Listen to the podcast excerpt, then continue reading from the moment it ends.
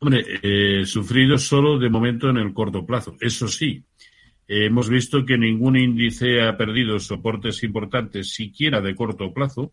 en tanto que Apple con el movimiento de ayer sí ha cerrado por debajo de lo que era una zona pivote importante, pero también es verdad que recordemos que venimos de máximos históricos en zonas próximas a 200 y que estamos en 185, es decir, tampoco de momento para rasgarse las vestiduras, ¿no? Pero en la medida en que permanezca sin tratar de rellenar o cerrar el, el importante hueco de ayer, eh, y eso pasaría por ver precios de cierre por encima de 192, pues la verdad es que sí,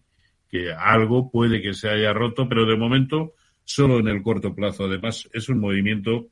que a grandes rasgos no se ha visto secundado por otros grandes dentro de, de, de los siete o nueve magníficos. No, no ha sucedido lo mismo, si bien es verdad que si algunos de ellos tenían un buen aspecto, como podía ser Netflix eh, o Amazon o Meta, bueno, pues ese buen aspecto a cortísimo plazo lo han perdido, lo cual no quiere decir más que eso.